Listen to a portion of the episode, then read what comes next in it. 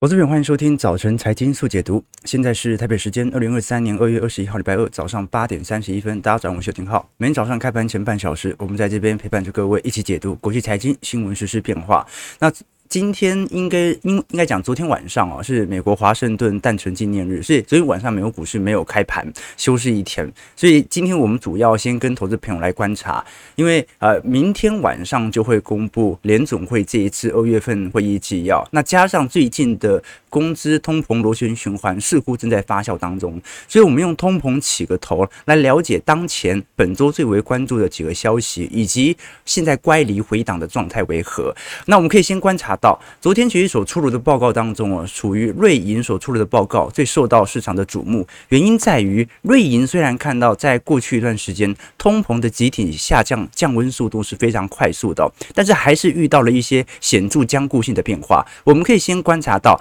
当前核心通膨率应该在一季度就会完全见顶，但是过去我们的呃数据显示，基本上。核心通膨在下降的路径，相对于总通膨率下降的路径，它会呃相对慢得非常多。那其实我们过去也跟投资朋友提到了，因为当前我们看到大宗资产价格都已经正在进行高速回档当中，那么核心通膨它下降的速度本来就会稍微慢一点点，所以这也是给市场比较容易接受的。那为什么我们说这个时间点特别聊到关于空资工资通膨螺旋循环的问题？因为我们看到啊，在过去一段时间，我们看到呃这这个。Twitter 哦，是纽约州的州长凯西·楚霍，那他基本上在过去一段时间发了一篇文，这篇文呢是他即将针对纽约州政府进行一系列最低工资以及通货膨胀挂钩的计划，也就是说，只要市场的通膨成本上涨，工资也会跟着上涨。那么他预估会有九十万的纽约人可能会因此而获利，也就是呃最低基本薪资的挂钩，它已经并不是产生滞后反应。那过去我们讲说，不管是台湾的。薪资水平，台湾的时时薪其实每年也在陆续调整嘛，但是都是根据前一年的通膨来进行适度的拉抬。那它即将所产生的这项法案呢，它就完全针对当前的物价水准进行联动啊，确保你的工资水平一定能够跑赢通膨。那这就遇到第一个问题，那就是工资通膨螺旋循环会不会发酵？你的工资因为通膨上涨而调升，你的工资调升之后，你整体的消费需求又会回复到通膨当中，需求型通膨再度拉抬，那最后你的工资水平又要增上去，所以这个是我们看到，尤其是呃左派哦，这个民主党州，我们看到在实施相关。政策的时候会遇到的问题哦，没有学过经济学嘛，对不对啊？这样一路进行全面性的拉抬，那就会对于整个劳动力稀缺的情况，呃，这个情况会来得更加显著。观众朋友，你要知道，罢工它并不是因为薪资上涨所以才罢工哦，是因为薪资没涨罢工，所以。观众朋友要了解一件事情，罢工永远都是选择在市场缺工的时候。那么现在，如果你不断的进行工资水平的调涨，那市场只会越来越缺工啊，因为企业的成本它不断的上升，它就不断要进行适度的资本准结和资本控管嘛。所以这个是第一个问题，那就是随着我们看到啊，最近有部分州长已经发表类似谈话，都即将要未来工资跟通膨水平来进行强烈挂钩，那就会导致我们看到在过去一段时间。啊，过去我们看到通膨率大幅下滑的迹象，很有可能在今年第一季度就会碰到非常显著的支撑力道。那通膨下行路径就会比市场想象的慢非常多。所以不管大宗资产怎么跌，如果啊这种法案真的落实到全美的话，那可能对于整个通膨的伤害会比想象中还要来得大。那当然了，我们现在所观察到整个美国股市的乖离回档现象哦，基本上可以从 VV。IX 指数来做观察，其实 VIX 指数过去我们讲嘛，叫做波动率指数嘛。那什么叫做 VVIX 哦？就是衡量波动率指数的波动率。简单来讲啊，呃，我们讲说 VIX 哦，它是市场的恐慌指数，所以它是衡量当前的市场的避险情绪为何。那么 VVIX 哦，就是。呃，衡量波动率的波动率指数，它的目的就是要去提前去预测 VIX 什么时候会开始高速上扬。那的确，我们按照过去的历史回推哦，VVIX 哦，它在过去一段时间往往能够更加精准的推估啊市场的恐慌情绪即将归来。那的确，我们看到目前为止啊，VIX 指数还在低档进行盘旋，并没有引起新一波的恐慌情绪。可是按照过去经验哦，只要来到八十五以下，通常就会来到整个乖离的极端值。那么通常都会突然来一根市场的极度恐慌，有一点类似呃长牛急熊啦。啊，就是说 VIX 通常。高速飙高的时候，都是市场极度恐慌的时候，而且这个时间点不好掌握，所以有些人他在进行相关恐慌指数操作的时候，喜欢用深水炸弹投资法，什么意思呢？哦，就是不断的小批量的低点下注，反正就在 VIX 很便宜，市场一片乐观的时候，慢慢的下注，慢慢的下注，慢慢的下注，把自己的成本价摊在市场乐观的时候，而结果市场一恐慌，VIX 就飙上去了嘛，啊，这是一种操作的方式，但是就目前为止，呃，我们看到 VIX。始终没有大幅上扬的原因，是因为市场认为今年经济衰退的风险正在大幅减弱当中。如果我们观察现在从 INF 所预估全球的经济成长率，基本上，呃，唯一在大型经济体当中可能会进入经济衰退的，应该就只剩下英国了啦。好，那你像其他的有智利啊，但是你说像是美国、加拿大，分别有一点四到一点五 percent 的经济增长率。那么在大型经济体当中，表现最为亮丽的就是中国市场了，预估会有五点二 percent，台湾预估二点八，韩国预估一点七，日本预估一点八。那么欧元区各国，法国零点七，德国零点一，西班牙一点一。所以老实说啦。呃，按照目前的景气氛围哦，呃，英国也不完全一定会进入经济衰退。好，英国的经济衰退哦，可能更加取决于内部的通胀和货币政策的协调。好，英国在本轮升息力度是来得最为快速的哦，原因是因为啊，它的选举来得最早。好，当时强中呃强生的内部的其中选举嘛，所以我们看到它进行了大幅利率的调升，但是呃能源的通膨仍然使得啊英国通膨居高不下。好，那加上又有罢工的问题，所以我们才看到。英国的整体经济衰退哦，其实是来自于比较高强度的升息措施所形成的啊，这个是值得我们来做一些观察的。所以不管如何，升息越来越接近尾声，这个是我们观察到的迹象。所以市场上感觉还是把更多的焦点放在衰退，而并不是本轮的通膨或者利率水位上。至少从优先程度来看是这样的哦。那我们过去也跟投资朋友提过，基本上升息总有一天它会遇到泡沫破灭，这个很正常。过去以往的。整体我们看到，呃，景气的下行格局，或者是泡沫破灭，或者进入萧条，通常伴随着利率大幅水位的高升。比如说，二零一八年的库存循环，好，很多人说一八年是因为美中贸易战，其实美中贸易战是其次啊，主要是因为当时三到四年的库存循环已经到头了。那零七年、零八年的次贷海啸，当时也是在一个升息周期，两千年的网络泡沫也在升息，所以可以看得出来，各式各样的经济。衰退或者经济恐慌、经济危机，大部分都伴随着升息周期。也就是说，呃，我们不能说因为现在是升息周期，所以就代表着不会遇到经济衰退。恰恰是我们在升息周期的尾半端，它即将降息的时候，这段时间容易发生经济衰退或者经济危机，而逼得它必须降息。所以有些人说降息是好事啊，的确，降息完。市场利空反应完之后，股市 V 转的机会蛮大的，但是降息的当下，通常是股市的崩跌段。那么这一次我们看到大摩又陆续的开始出炉一些看空报告，跟上美银的脚步了。我们看到大摩空头这一次，Mike Williamson 哦，他是过去把台积电目标价当时在六百八嘛，他把台积电目标价调到五百块以下的那一位。这个分析师哦，啊，在二一年算是二一年到二二年的股价预测算是蛮准确的哦。这一次他又出炉了一篇看空报告，那他认为美国股市目前的 P/E ratio 大概在十八倍左右啊，当期本益比。那么如果从风险溢价来看，仅仅只有一百五十五个基点，什么意思啊？就是说目前美国股市的价位早就已经超乎他对于今年最高价的判断了啊，几乎已经贴近了。什么意思呢？观众，我们在进行啊投资预测模型的时候，大家如果有学习这个资产定价模型，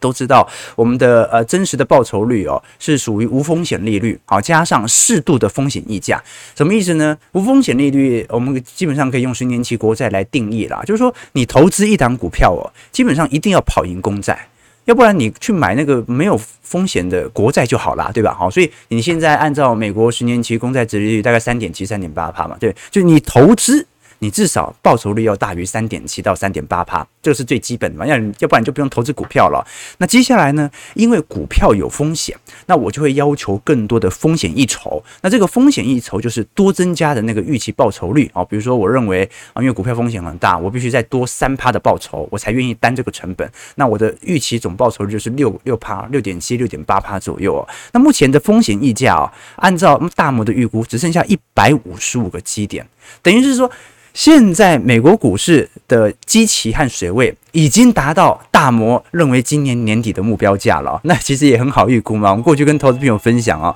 二零二三年摩根士丹利对于呃当年度最好的预期 EPS 也就二百二十三块，那你用二百二十三块去乘以十七倍，我们用一个中性本益比哦，才三千七百点哦。如果你用二百二十三块乘以十八倍。算出来是四千点，就差不多是现在。所以你说标普五百指数现在在下行格局，应该讲景气在下行格局。结果标普五百指数已经给它很高的本益比，用十八倍了。那现在早就已经符合当前的积极水位。好，这个是我们看到为什么那么多投行现在有一点戒慎恐惧的感觉，就是。全部的价位都已经超过我在年初原本给标普百指数的预判了，这个是第一点。当然，股市永远都不会照着多数投行的角度走。我们过去跟投资朋友提过嘛，你看去年第四季五大寿险只有富邦金抄底，国泰、星光、开发、中信都在卖股票啊，那说明嘛，你看第一季涨，呃，第一季的股台股的拉抬，这说明只有富邦金抄底抄对了嘛，这说明不只是是散户当中只有少数人是赢家。寿险业也是，美国的投行也是。OK，那当然了，大摩有提出自己的论调，认为始终有这个系统性风险，后续的担忧引起的下跌段。比如说，我们前阵子看到零售销售数据出来嘛，表现非常亮丽，尤其是当中的信用卡的消费量年增率高达五趴，完全突破本轮的下降趋势线。可是我们看到元月份的一月信用卡债务哦，这一次也有开始显著恶化的迹象。观众朋友可以观察到，这张图表是呃各大债务部门的违约率。那我们看到，现在违约率降低最快的是来自于学贷。那学贷是因为拜登政府进行适度的补贴，而且进行学贷延后，所以你看到几乎没人违约了。但是我们如果观察到车贷和信用卡贷款的问题哦，都有非常显著的上弯。其实房贷也是啦，但是上弯迹象不像信用卡贷款上升的这么明显。我们看到蓝色线是信用卡。贷款的违约率哦，基本上在二零二零年到二一年，当时降息之后就大幅的下滑，因为全球的债务开始往联总会进行输送。那现在联总会在缩表，利率又在高升。我们看到，虽然销售数据非常表现非常亮丽，但是信用卡的违约率突然在上升了。刚才我们不是讲绝对值哦，绝对值上升没什么好说的，反正市场钱是越来越多嘛。但是你看到相对值的比例哦，就是违约的比例也在高速的上升当中，从原本的三趴。上扬到四个 percent，那车贷比率也有一点拐头上弯的迹象在，所以观众可以理解哦，我们现在在整个景气的部分哦，大概是从见顶下滑到中旬的迹象。你说现在是谷底，嗯，不太有人相信了，因为呃二三季的整体销库存情况应该会来得更加恶劣一点，因为二三季通常是整个呃电子库存的这种淡季，所以销的力度会比这个。第四季到一季度，还有第三季到第四季的暑假旺季哦，销得更加困难。好，这个市场上电子消费产品哦，卖得最差的，通常就是三四五六月份嘛，对吧？好，所以我们基本上还算是走到一个中间的位阶，并没有到完全谷底的迹象。好，但是我们却看到实体的信贷部门的违约率，其实已经开始。提前开始反应了，那我们姑且不论股价是不是已经反应完谷底了，但是至少就目前层面而言，信用卡贷款的违约率应该在未来几个季度仍然会持续上升当中。那 EPS 呢？其实 EPS 也是走到中间水位而已。我们可以观察到这张图表的白色线是标普五百指数 EPS 的年增率哦，基本上才刚刚进入到负值区间，也就是说我们现在是首次呃。一季度或者说去年第四季赚的钱比前年的第四季还要来得差，好，但是不代表赚的钱变少，只是没像前年赚的这么多而已，啊，这个只是单一季度哦。那现在整体我们也看得很清楚，美国的。总 GDP 的中长期驱动力度哦，主要有六成八是来自于内需消费。好，所以基本上你看到成本在总结就已经理解到，信用卡短期内的这种销售畅旺，它可能可以支撑一定程度的 GDP，但是随着信贷违约风险开始发酵，最后就会造成消费启动。好，这个是迟早的事情，值得大家来留意了。其实，呃，很快的，在今天晚上。呃，沃尔玛或者是呃相关的家得宝这些零售商啊，百思买啊，会陆续的公布相关第四季的营收和财报。那基本上，你看零售销售数据表现这么亮丽哦，基本上这几家公司的财报应该也会表现非常好。但问题在于，我们都很清楚，其实现在的通膨已经大幅转嫁到实体成品当中了。过去我们常讲说，很多通膨的滞后效果比较慢嘛，大部分可能还集中在我们看到的啊，比如说。呃，这个蛋价啊、饲料价格啊，还没有完全反映在蛋糕啊或者蛋挞身上。那现在已经差不多转价差不多了，所以你可以了解的一件事情是，信用卡数据创高，那零售销售数据一定也会创高。但问题在于。它的毛利或者它的利润会不会跟随着上扬呢？这就很难说了。所以接下来值得观察的一个方向就是这些零售商当中的实质利润的变化，到底有没有被通膨给吃掉，还是它也成功的转嫁出去了？值得大家来留意。好，我们先看一下台北股市，台股昨天开低走高，随着电子全指股的止跌回稳，我们看到金融股昨天算蛮强势的哦。那主要还是因为外资做一些回补啦，外资因为昨天没买电子嘛，外资甚至昨天卖超哦，所以他买的就是一些防御型的。金融股啊，那加上昨天 比较活泼都中小型股了，这看得出来，现在就是大家在那支。这个柜买当中玩得很开心，好，加权就是盘在这样的位阶，加权指数昨天上涨七十一点，收在一万五千五百五十一点。那台币呢，小升收在三十点三七，不过还是蛮明显的走贬格局啦。观察三大法人的方向，外资上周卖了一百一十六亿之后哦，啊，昨天又卖了二十三亿。那投信呢是小幅买超九亿了啊，连续三天做买超了。不过我们可以观察到，昨天其实很活泼的都是一些高价股，这说明现在就是。有一定程度的散户或者主力，它正在进行高价股的带动。基本上高价股就是主力啦，对吧？那价格那么贵，散户谁买得起啊？昨天创意冲到一千零二十块了，这个呃改写历史新高价了。但是尾盘没有站稳千元大关了，要稍微跌回来哦。那昨天不管是力旺、祥硕或者 IC 设计上游，甚至股后大立光涨幅都有一个 percent 哦。所以昨天很明显就是这个内部在玩得很开心。好，但是值得观察的一个方向是我们看到一月份的外。外销订单哦，昨天公布哦，已经连续两个月，我们看到持续衰退幅度，呃，保持在两位数以上了。这一次年减率高达十九点三 percent，所以外销订单其实还在下滑当中，市场还在进行利空彻底，尤其主要还是来自于电子零组件嘛。那当然，昨天我们看到很多财报的公布，你像是大陆的联想集团，这一次第三季财报公布，我们看到全球电子产品需求下滑的迹象啊，这个季减也。营收直接下滑两成四哦，这个是联想在过去十四年以来最大的降幅哦。那我们也可以观察到，因为现在呃联想是出货量最多嘛，再来是 HP，然后戴尔、Apple、华硕和 a s e r。基本上我们可以观察到，如果是以 HP 或者联想，它的下降幅度或者戴尔是来的最大的，因为它是全球出货量最大的几间笔电品牌商嘛。那么华硕、宏基也差不多，但是你会发现。苹果整体的笔电的出货量在二二年是比二一年高的哦。好，所以这个苹果的支撑力度感觉是有比较显著的坚固性，就是就是买苹果的人，他好像不太因为景气的变动而有大幅度变化，至少就笔电来看是这样子的。那其实我们可以观察到，在整个 PC 需求，二零二三年年减率大概是一成左右，那预估今年第四季才会有显著好转，所以它会落后半导体或者相关电子零组件商，大概会落后个一个一个季度到两个季度左右。那这一次包括 Intel 和 AMD 在二三年的 PC 市场当中预估年减率，自己预估了，他自己的财报是预估会减少八个 percent 到十个 percent，符合市场的预期。那我们可以观察到，当前为止，不管是 NB 还是 Chromebook 或者智慧型手机哦，基本上二二年到二三年的下降幅度都在快速拉大当中。所以现在市场对于 PC 股价的拉抬，其实是来自于二四年的好转。不过二四年这个时间线就拉得有点久了，久了啦。我们知道这股价会提前反应，但通常也就提前反应个这个。两个季度到三个季度最久嘛，那顶多就反映年底哦。好，但年底的销售量真的能够有大幅转好的迹象嘛？这就很难说哈。因为过去两年，老实说，因为疫情把整体 PC 出货量拉高之后，这个基期就垫得非常高，所以值得大家来多做一些观察。那如果我们以前五大笔电的 ODM 厂啊，台厂的专业啊，包括广达、人保、伟创、英业达、合作，你说现金股利哦，它配不出来也没关系，它一定有资本公积，每年股利很稳定啊。可是你可以观察。到当前这一些啊电子零组件啊 PC 的 O ODM 厂哦，在整个二二年第四季到二三年一季度啊，衰退幅度是很惊人的哦。你看广达今年一季度预估衰退四成三，人保衰退三成九。纬创衰退三成，英业达衰退两成，和硕衰退四成二啊，总衰退大概有三成七左右啊，这是从年增率来看哦，啊，那季增率没有那么幅度这么大啊，但是基本上相对于第四季也是有比较显著的下弯的啊，广达衰退两成五。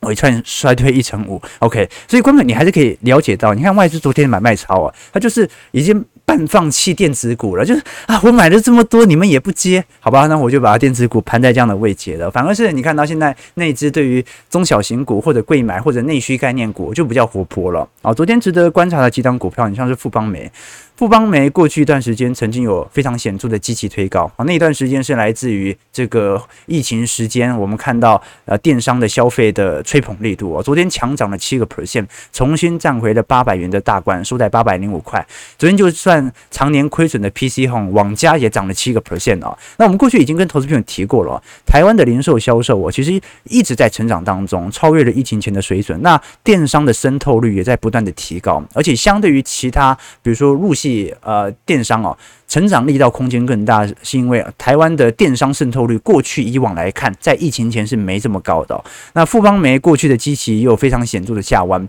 让人开始有一点新的遐想空间了。不过也要仔细观察了。我们过去跟投资朋友提到过，台湾的民间消费啊，不太受到经济成长放缓的趋向。你可以观察到，我们看到左边这张图表啊，浅蓝色线是台湾的民间消费，深蓝色线是总计。你可以观察到，过去在进入经济衰退或者景气下行区间的时候啊，通常民间消费如果在衰退期啊，它衰退的幅度都比总计啊，也就是说整个外销、整个 GDP 相对起来还要来得小得多。好，那就算我们看到是唯一一年它属于高速负成长啊，也也不过就是二零二零年那一波啊，因为市场的消费急动的影响，所以你会发现台湾的民间消费的波动度啊，啊抗跌性都比整个 GDP 表现还来得好，这也很正常嘛。因为外销订单占比较大的比例，那也说明一件事情啊，就是台湾因为消费结构是比较类似于类通缩啊，有点偏向日本储蓄率比较高的这种环境，所以台湾的民间消费啊，不管景气好景气差，该花的都会花啊，这个是我们看到的显著的感觉。那加上台湾餐饮业和旅馆、医疗保健支出比例哦，在过去几年是有不断升高的迹象。你看昨天，昨天最活泼的是观光类股啊，不过观光类股真的没什么好分析的，因为跟基本面完全没关嘛。对不对？这基本面再怎么好，也回不到过去几年这么好。你看连锁饭店跟云品啊，涨停。对不对？然后最近有呃灿星旅啊、剑湖山呐、啊、夏都、远雄来啊，观光类股都涨得很旺。这是说明一件事情，大家真的是股票已经玩到不知道该玩什么了，就是外资也不拉了，大家就盘在这样的水位，那就玩一些中小型股，对吧？OK。但是，其实观光类股哦，我认为增长力度其实没有想象中这么亮丽啊。这个台湾就是房这个住宿费用贵。啊，但品质比不上日本嘛，你懂吗？对吧？所以这个可能大家还是偏向出国居多，对不对？那这个很明显感受到的。OK，好，那我们从服务业继续往下推，各位会观察到，最近我们看到主计处公布的一月份的 MMI，MMI 是我们看到台湾制造业非经理人采购指数，也就是把制造业给扣除掉了。那你可以观察到，这几乎就等于内需产业的购买的采买量了。可是你可以观察到，目前啊、呃，就算是 MMI。也在一个显著的下降格局。那人家说台湾在景气走皮期，内需的强劲好像这一波就不是成呈现的特别显著了。而且有一个更重要的误差值来自于我们看到台湾 CPI 哦，基本上在元月份 CPI 年增率还有三点零四 percent，虽然没有比日本高，但是比市场。原本预测的中位数二点七高非常多啊，好，所以这个是远远高于市场中央银行以及主计处相关单位的预期，核心通膨甚至都还有二点九八 percent，还是保持在高位震荡。那最近各位也观察到了，我们姑且不论有没有缺蛋的问题啊，但是这一次行政院在三月一号预估会进行大规模玉米营业税的减税啊。以及延长大概至少到一个季度左右啊，至少延到二季度了。每公斤大概饲料费会降一块钱哦。那很明显就是呃，不管有没有缺蛋问题，通膨的问题反映在蛋价上是非常显著的啊。这个至少可以承认。以前我们跟投资朋友讲过这个长边效应哦，你茶叶蛋啊要涨价啊，那就等于是鸡蛋也要跟着涨，而鸡蛋。在前一波循环就要先涨价，你鸡蛋涨了，你就要来缺蛋，你就要去叫鸡，对吧？那你叫鸡，你缺鸡，你就要去缺更多蛋来。孵鸡嘛，对不对？那你要更多蛋，就要更多饲料，更多的农产品，所以它其实是一整条传导链传过来的。我们现在所面临的通膨，很有可能是两三个季度之前，当时的原物料或者农产品的价格上涨之后所形成的转嫁效果。好，这个是值得大家来多做一些留意和观察的。那加上目前台湾内部的通膨压力，老实说，呃，是有越来越明显。失控的感觉哦，就是各国的通膨都有非常显著见顶下弯嘛。你看美国哦，从当时八趴九趴下滑到现在啊六趴多嘛。那英国也是啊，欧元区都有陆续见顶的迹象。那其实台币也没有说这段时间贬多凶了，但是通膨却不断在垫高当中哦，这就说明这个转嫁效果它只是比较慢，并不是没有来。OK，好了，那其实我们今天就是稍微梳理一下整个国际股市的概况，稍微。提醒一下，整个通膨数据或者联准会在呃二月份会议纪要的出炉。那当然，投资朋友有更多的兴趣、更多的想法，还是欢迎各位可以到我们的会员资产部位，或者在我们的会员系统当中有一些专题影片、宏观的专业报告，来提供投资朋友多做一些分享啊。里头啊，在我们的网址底下啊，在我们的 YouTube 底下有我们的会员的网址连接，提供大家多做一些参考和借鉴啊。好，其实呃，我们做这个知识财经订阅已经有一段时间了，一直受到市场上大家的支持啊。就是呃，过去我们常常讲说，免费的东西啊，那有些人批评哦，心里就不是特别好受，对不对啊？但是付费的东西通常批评，那浩哥就真的很虚心接受了，就能改就改了。你会发现，过去二十年我们当中可以免费使用的东西哦，感觉现在都越来越需要去付费才能够使用到该有的品质。你看，呃，前阵子马斯克不是说 Twitter 你要付蓝勾勾的话。哎，要开始付费嘛？现在连脸书啊，主客博都已经宣布了，接下来几个季度啊，每个月要收台币大概三百到四百块嘛，就为了保持那个蓝勾勾。就得保持蓝勾勾，那我是不知道保持这个蓝勾勾，他会不会就顺便帮我把诈骗讯息给删掉了？好，但是你可以发现，越来越有越多这种呃，借由付费让自己使用习惯提升的这些服务机制哦。啊，比如说你像我在 YouTube 刚推出它的 Premier，就是呃这个免广告的服务当中，我很早就用了。为什么？因为你可以不用浪费时间在广告身上啊，对不对？那很多人说，嗯，那个。广告有什么有什么好这个的？这个多看一下，我会怎么样？但我认为，其实大家的时间都很珍贵。那我宁愿付费来省掉这个资讯落差。好，所以你会发现哦，因为整个付费机制哦，会让这个社会的资讯落差会越来越明显。那这个资讯落差不是要付到一个非常非常昂贵的费用啊！这李柏峰老师讲的，他说大多数人根本就不在乎自己的时间，也不在乎自己的资讯来源，所以广告是下给谁，就下给这些人。那在乎自己时间的人，他就会要求这个资讯落差，让自己的精力可以聚焦在一些可以让自己有显著提升的这些知识内容身上。好，那不只是脸书啊，或者 Twitter 啊这些哦。我最近看到，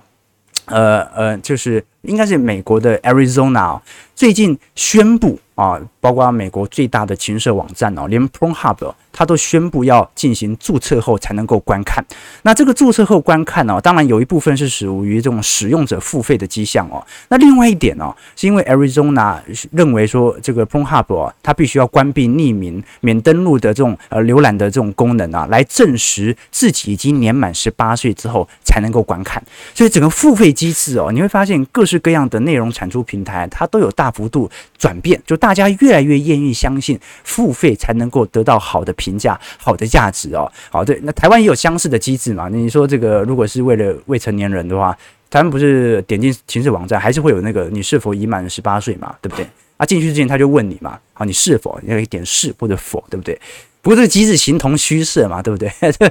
谁会点否啊？谁会点否啊？之前忘记是天下还是商周有做一个调查。他说百分之九十八的未成年人都是勾选我已经满十八岁嘛，这这也很好理解哦。但剩下的两趴是怎么回事呢？是点我未满吗？不是啊，剩下两趴是因为在看网站的时候，父母刚好闯进房间，所以赶快关掉，对不对哦？但他们迟早也会勾同意的，所以 你可以理解到，这个就是当前我们所面临的在啊资讯腐烂的现象。OK，我是我要讲什么？OK，那我想到前阵子不会看到那个脸书有一条新闻嘛？他说有一个妈妈要求学校帮忙设立那个情色管理员，然后就联合家长嘛，就家长会啊，就一起设定啊。为什么要一起设定呢？这样小孩才不会互相传播。要不然我们这一家有设定，你们家没有啊，你们家的小孩就会荼毒我们家小孩这样子哦，才不会互相传播。那就是要让所有整个班级的家长的电脑都要有情色管理员，要锁起来就对了。我这个新闻底下就出现一堆留言，一堆爸爸在留言了。我劝你少管闲事，先管好自己家吧，对不对？爸爸表达强烈抗议，对不对？OK，OK。这网友留言说，这样子我得牺牲隔壁同事的个资了。啊，对对对，有有谁会打正确资料吗？哦哦，对，关键我们是一个正经节目，啊，请大家自制啊，请大家自制。OK，啊，只许州官放火啊，只许浩哥开车啊，对对对，啊，皇城之内。啊，正不给的你不能讲，好吧？啊，九点零一分了，我们今天其实稍微梳理，本来要讲一下那个陆股的表现啊。哦，因为昨天我们看到中国 LPR 利率呃，现在宣布有调降空间，哦，所以又要宽松了，又要宽松了。那 A 股三大指数昨天是呈现大涨，但是因为今天时间因素啦，我们没办法做更细节的解读，那我们就等到礼拜三、礼拜四啊，把整个欧洲经济的概况跟中国市场来跟投资朋友多做一些追踪吧。好，这个欧美都在进行高强度的收缩，钱都在往回收啊，但是我们看到却呃东边呢是属于东升西降的感觉，东边不断在扩表吧，日本还在货币宽松啊，大陆央行的货币宽松也越来越越演越烈，那货币宽松等同于把海外的通膨牺牲到内部吧，对吧？啊，就是欧美人的通膨现在都往啊东亚来进行输送。所以你看，日本已经快要撑不住了嘛，内部通膨这么高，然后经济也没有多成长。那大陆也是啊，哦，大陆目前定期定额存款又飙高了，哪有人在降息区间定期定额存款会飙那么快的？那说明利率调降再快，存到银行里面的钱利息越来越少，大家还是坚持要存。好，这说明整个内部的投资环境有大幅度的转变。好，现在呃内部的通缩环境其实已经慢慢发酵了。好，我们看台北股市哦，好，今天其实开盘下跌四点，收一万五千五百四十五点哦，还是属于观望盘了。好，看得出来大家还是等美国股市开盘之后。或者看 看拜登有什么谈话，对吧？拜登不是在乌克兰吗？可能后续还还是要看一下今天晚上美国股市开盘表现和联总会二月份的会议纪要有没有可能释放更加鹰派的谈话。我认为可能性算是蛮高的哦。你看到过去两周联总会一个官员接着一个官员讲啊，每天就是要抑制股市，抑制股市，结果股市就盘在这样的位阶。好，我们先看一下投资朋友的几个提问，来跟大家多做一些呃交流啊。OK，这个。光呼吸就在花钱，能不花钱吗？的确啊，这个成本大家辛苦了啊，辛苦了，所以我们更要让自己的资产能够稳定增值。我们不求大赚，跑赢通膨是基本的吧，对吧？OK，